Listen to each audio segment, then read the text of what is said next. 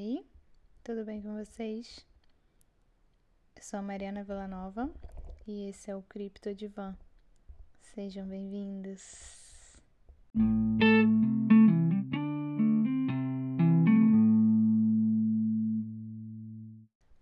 Então, tudo bem com vocês? Eu acho que eu já perguntei isso, né? Mas é que tá. Essa pergunta tá batendo na minha cabeça. Uma pergunta pessoal. E agora são 23 e 23. Eu acabei de começar a gravar esse episódio assim, no impulso, porque eu ia dormir, mas decidi voltar a gravar pra falar pra vocês o que, que tá acontecendo nesses dias, por que, que eu sumi e para deixar uma mensagem, como sempre, muito espontânea, sem script, do que, que eu tô sentindo nesse momento, do que, que tá se passando na minha cabeça e só colocar para fora mesmo, fazer a minha terapia pública. Então, primeiro de tudo, eu sumi daqui porque a minha vida pessoal entrou na frente dos meus projetos online, do podcast, do YouTube, de tudo mais que eu faço e até dos meus hobbies, assim, sabe? Quando eu tive que conciliar o estudo e o trabalho ao mesmo tempo. Eu consegui um emprego. É, para quem não sabe, eu trabalho com extensão de cílios, eu sou micropigmentadora também. E eu consegui um trabalho aqui na Suécia. E daí, mediante a isso, eu tinha que conciliar o trabalho e os estudos. Então fica muito, ficou muito difícil para mim manter a rotina de gravar de tanto pro YouTube quanto para cá. Porque eu sou o tipo de pessoa que gosta de estar tá focada em cada coisa que eu faço, assim, por inteiro, sabe? Eu não gosto de, tipo, por exemplo, no YouTube postar qualquer coisa. É, postar um vídeo que, sei lá, foi feito nas coxas. Ou de vir aqui falar qualquer coisa para vocês. Principalmente porque eu venho aqui para fazer minha terapia, né? Para falar o que, que tá dentro do meu coração. E quando a gente não tá muito focada, é um pouco difícil a gente entender o que que tá se passando na verdade. Quando a gente está com muita coisa na cabeça, a gente acaba ficando meio perdida. E foi assim que eu me senti. E apesar de tudo, além de tudo, eu estava muito cansada, né? Trabalhando, estudando, cuidando da Valentina, vivendo a vida, o dia a dia. Muita coisa para fazer e pouco tempo para sentar, descansar e me dedicar a fazer o que eu amo, que é estar aqui e gravá-la no YouTube. Quem me segue lá, primeiramente, e depois começou a me seguir aqui, viu que eu postei um vídeo esses dias e que eu vou ah, liberar um outro vídeo na próxima semana. Então, assim, eu fui primeiro para lá, para depois vir para cá.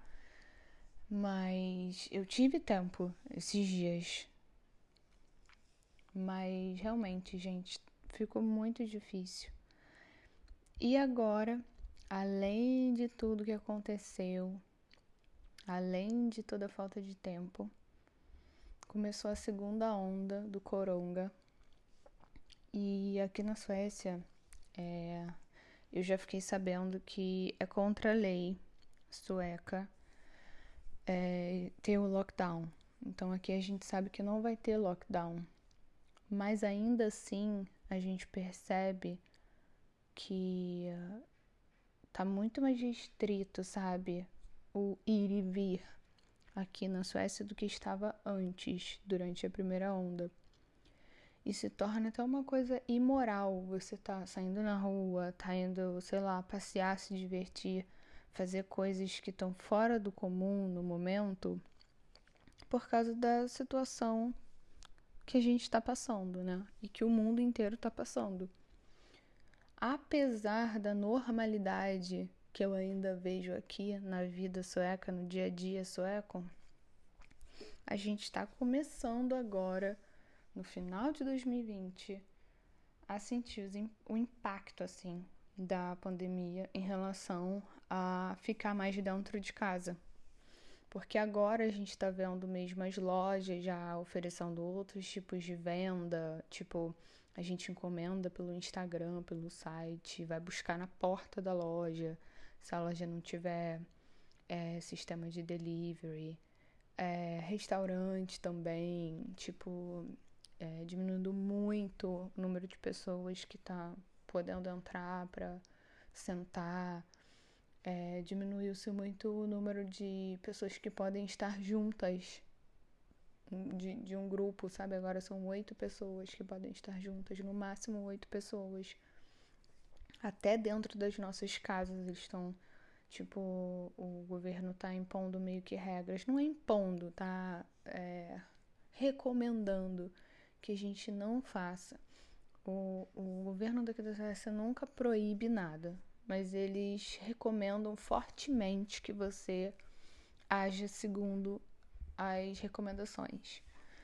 Então, assim, é uma grande pressão psicológica que a gente está sentindo aqui agora, porque a gente está percebendo pela primeira vez desde que começou a pandemia que a gente está começando assim a sentir aquela pressão psicológica de não ter liberdade para fazer o que a gente quer, para ir e vir.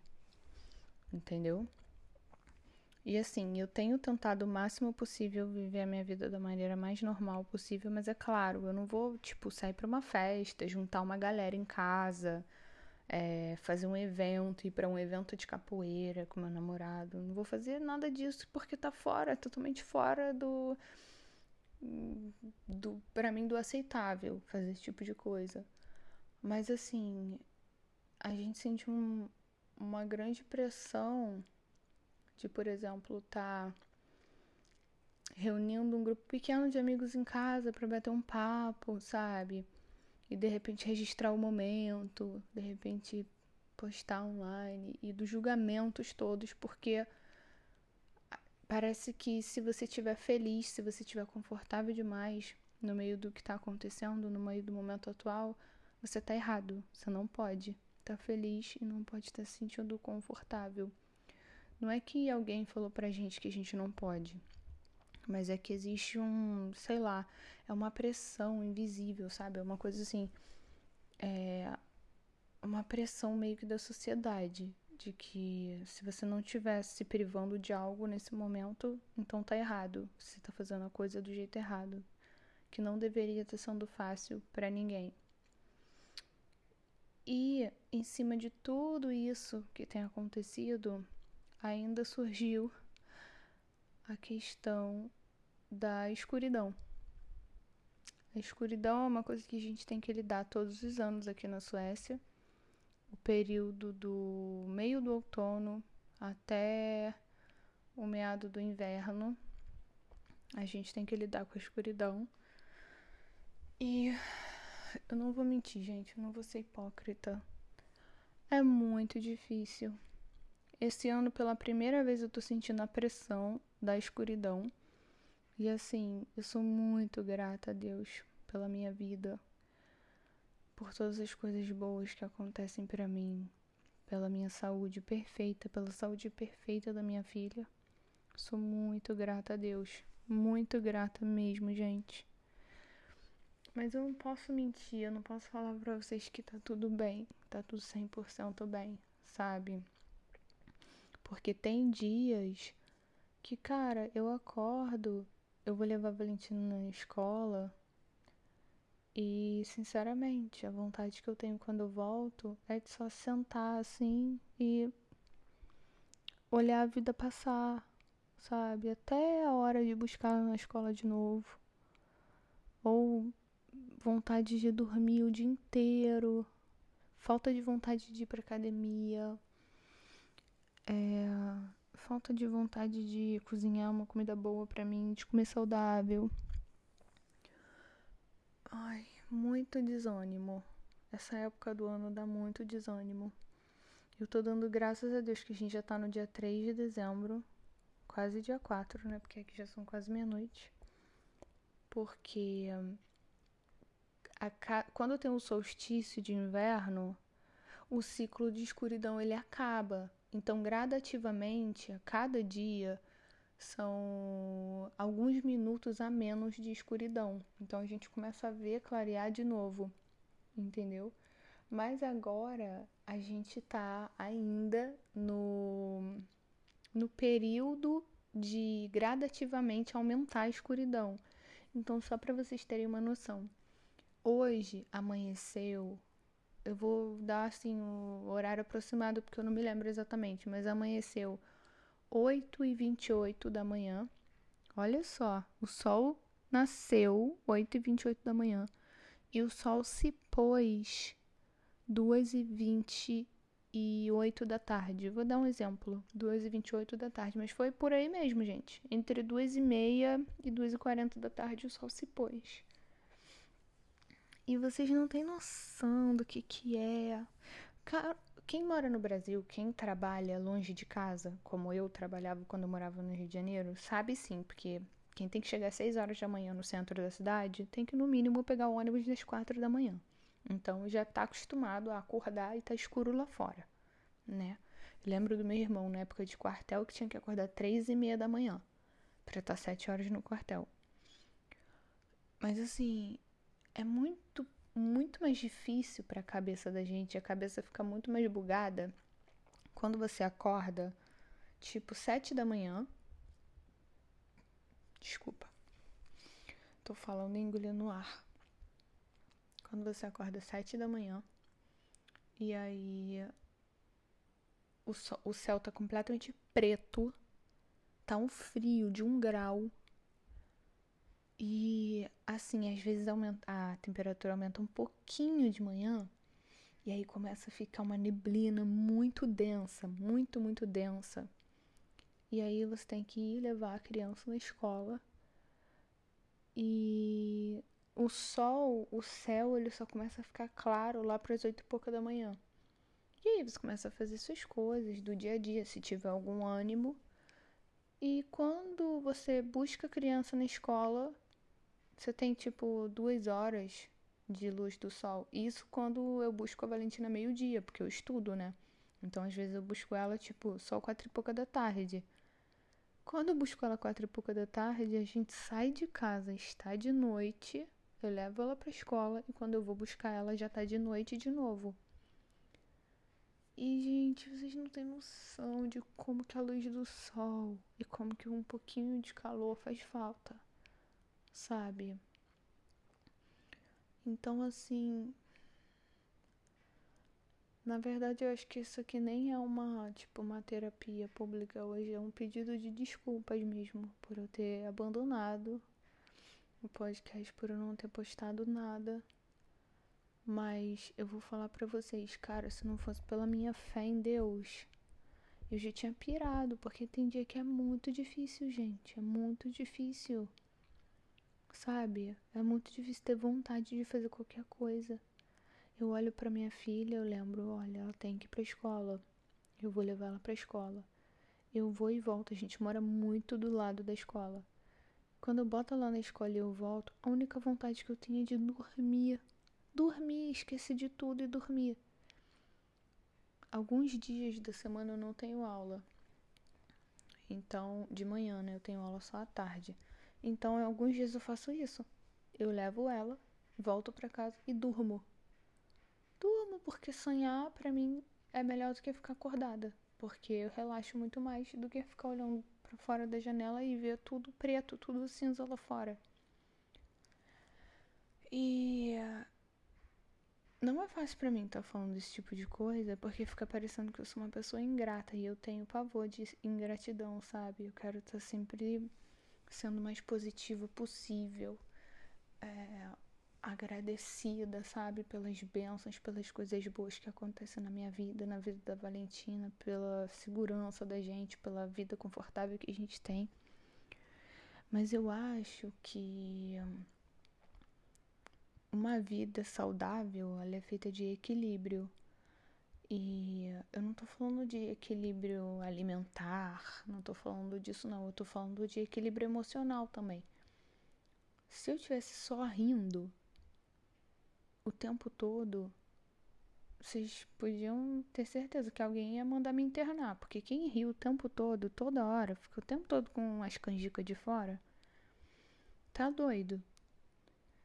Eu acho que o equilíbrio da vida é esse: a gente sorrir, também chorar, se estressar, se alegrar, ficar saudável e às vezes ficar doente.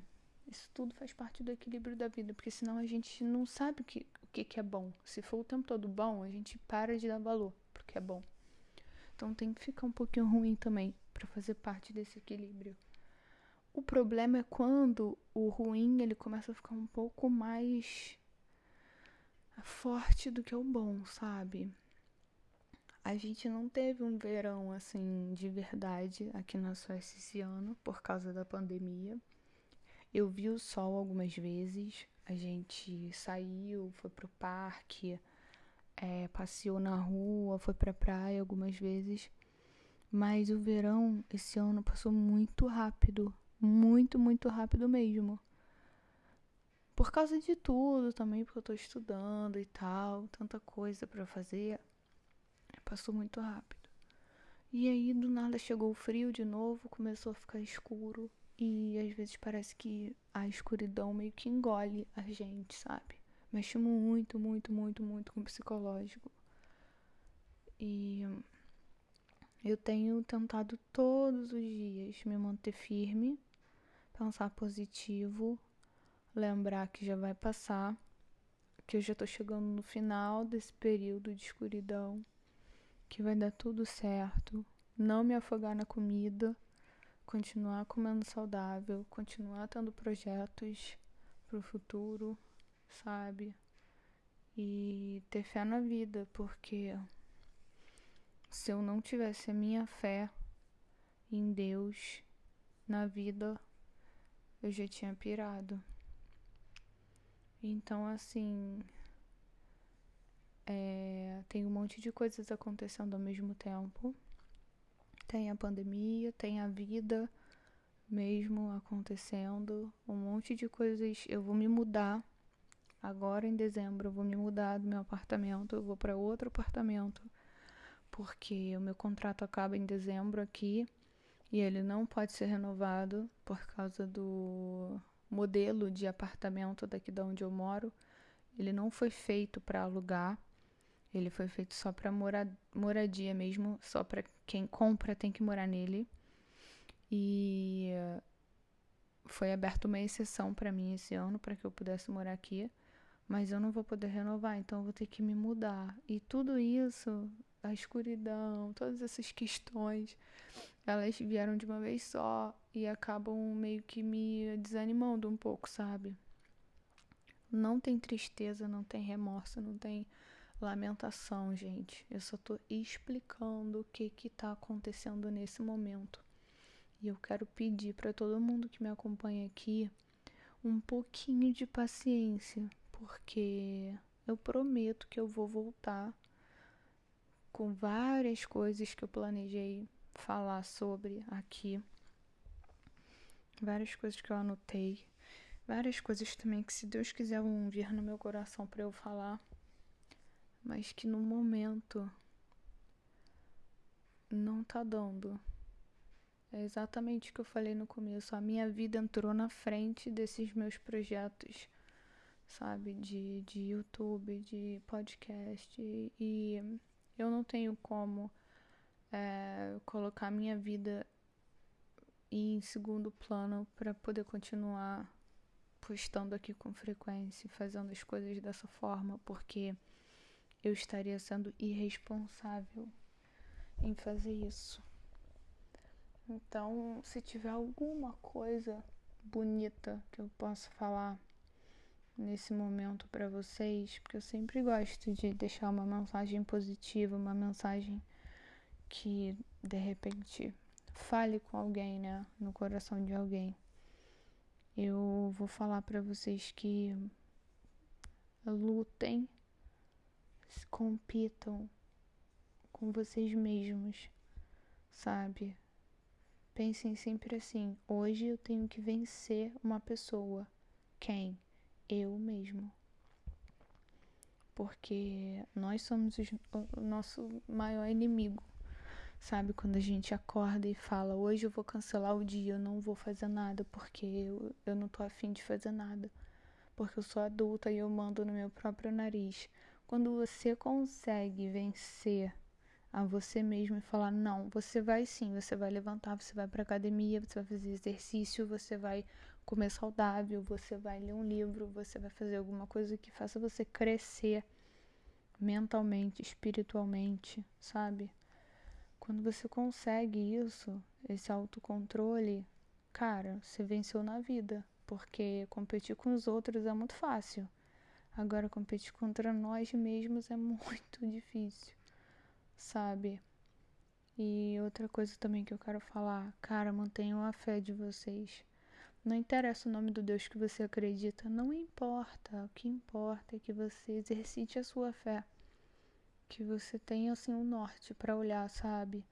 Que você tenha alguém que você acredite para você agradecer todos os dias pela dádiva que é você estar viva. Porque apesar de todos os pesares, a coisa mais preciosa que a gente tem é a nossa vida, gente. Sabe? Então, é isso. Muito, muito, muito obrigada para você que chegou até aqui, que ouviu esse desabafo de hoje.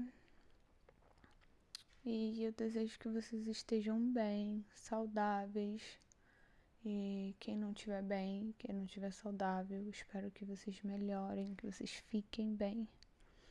Tá bom? Fiquem com Deus. Um beijo e até a próxima. Tchau.